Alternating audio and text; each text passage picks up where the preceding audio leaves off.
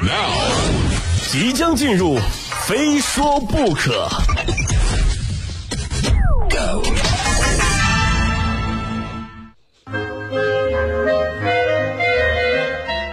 欢迎来到今天的《非说不可》，我是鹏飞啊。今天呢，我们来聊一聊中秋节。说到中秋节，其实呢，它最早源于古代帝王啊，这个春天祭太阳，秋天拜月亮这么一个礼制。在秋分这一天呢，人们通过祭拜日月，以期望来年能够大盘飙涨，早日解套啊。呃，我没买股票啊，真的啊。而说认真的啊，早在《周礼》这本书当中呢，就已经有了“中秋”一词的记载。啊，到了唐朝，中秋节呢已经逐渐成了一个固定的节日。如今我们的中秋呢，祭祀月亮什么的已经没人做了，取而代之的是吃。你看，作为舌尖上的吃货民族，我们中国人总能够为任何一个节日找到相应的食物。你比方说，端午节吃饺子是吧？中秋节吃饺子，冬至吃饺子，过年吃饺子，对不对？你看啊，开玩笑的啊，中秋当然吃月饼了。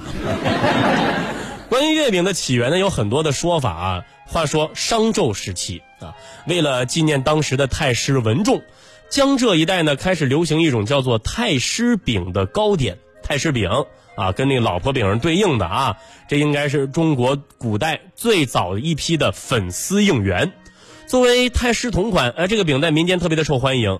后来呢，作为呃祭月的贡品，成为了月饼的始祖，也就是月饼一点零版本。后来呢，汉代张骞出使西域做海淘嘛，对吧？海外代购什么的，就带来很多芝麻呀、胡桃啊这些绿色的农产品。民间有人呢，就以此开发出了新口味的月饼，以胡桃仁为馅儿，取名叫做胡饼，这就是月饼二点零版本。慢慢的，又有了月饼三、月饼四、月饼五六七八和月饼八 Plus，以及月饼叉。今年中秋呢，刚好出了叉 R、叉叉 S 和叉 R 啊，特别的贵，很多人都吃不起，你知道吗？啊。接着说刚刚的胡饼，呃，传进来之后呢，经过咱们本地化的改造，更加的酥软香醇。想当初，初唐时期大将军李靖征讨边寇，在八月十五这天的得胜回朝庆功宴上，吐蕃商人再次献上了胡饼。这时候，唐高祖李渊尝过之后，哎呀啊，这个不错，胡饼配月亮，这个太有 feel 了啊！以后都这么吃啊。于是，饼和月亮就完成了伟大的历史性结合，就中秋吃月饼的习俗就这么传下来了。不过那会儿呢，还是叫胡饼，不叫月饼。那什么时候改叫月饼的呢？民间有这么一个说法啊，说的是唐高祖的重孙子啊，唐玄宗李隆基的功劳。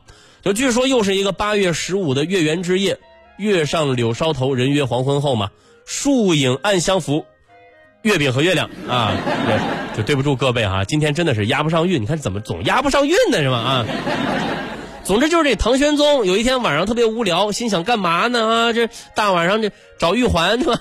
还 还找谁呢是吧？正发愁呢，恍惚之间灵魂出窍，啊，来到了月宫。唐玄宗一到月宫，心情很激动啊！哎呀，我这我这到月月球上了是吧？啊，对着镜头就开始说了，一个人的一小步，却是全人类的一大步。所以，首先登上月球的是咱们中国人，对吧？之前有嫦娥、猪八戒，后面还有唐玄宗李隆基啊。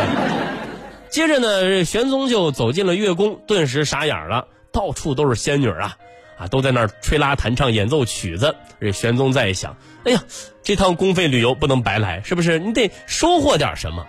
唐玄宗是特别懂音乐的人，人称唐朝莫扎特，哎。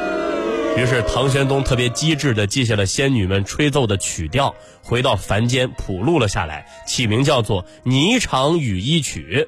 其中有一句歌词是这么说的：“我在仰望月亮之上，有多少梦想在自由的飞翔。”这这这首歌大家都会唱是吧？这这这首歌也也有年头了。哈哈。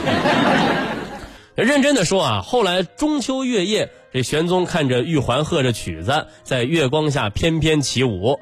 唐玄宗吃的胡饼啊，这矫情劲儿又犯了啊！哎呀，这个胡饼这个名字太平凡太普通了，一点都配不上我唐朝莫扎特。就这会儿呢，还是杨贵妃善解人意啊，赶紧说：“皇上，哎，这饼啊，很像今天晚上的月亮。那那咱们叫咱们叫月饼怎么样啊？爱你哦，么么哒。这玄宗抬头看了看，啊，这明月，再看了看自家媳妇儿，柳叶眉，杏核眼儿，樱桃嘴，恰到好处的长在了一张月饼脸上。画面太美，他不敢看呐啊！哎呀，于是唐玄宗就赶紧点了个赞，从此胡饼就叫月饼了。哎，这就是月饼的民间的一种传说啊。然后一直到了清代呢，月饼的做法推陈出新，不断的变化。同治年间出现了五仁馅的月饼。哎，一提五仁馅月饼，大家可能虚了啊！大家千万别虚，不要对五仁这么反感。有些人还是很喜欢的。反正真的是在清朝同治年间，什么白糖啊、豆沙、玫瑰、干菜这些品种呢，已经都有了。那会儿已经拉开了月饼界的甜咸之争的大幕了。其实大家真的不要小瞧月饼啊，小瞧五仁馅的月饼。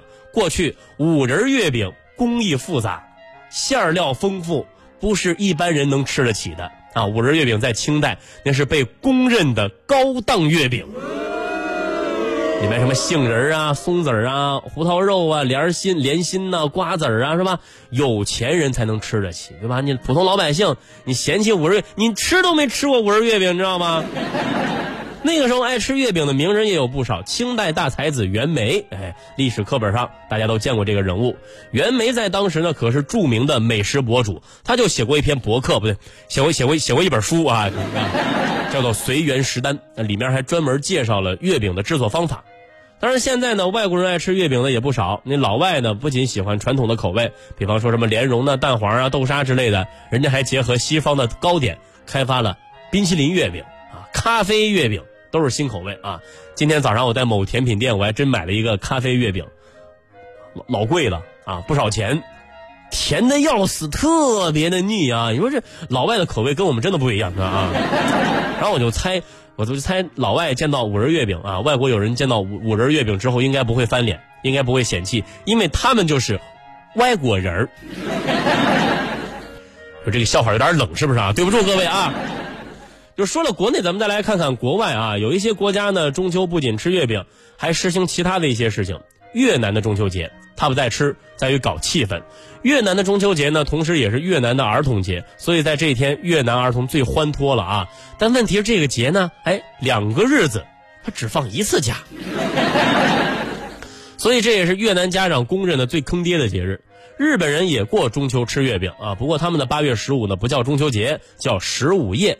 他们会在这一天来赏月，还用糯米丸子供奉月亮。有意思的是，日本的中秋传说里面啊，月亮上也有一只兔子，只不过它不在广寒宫给嫦娥当萌宠捣仙药，反倒是一个甜点师在月球上捣麻薯。哎，其实说了这么多了啊，其实过什么节吃什么真的不重要，重要的是跟谁在一起吃，以及吃东西的心情。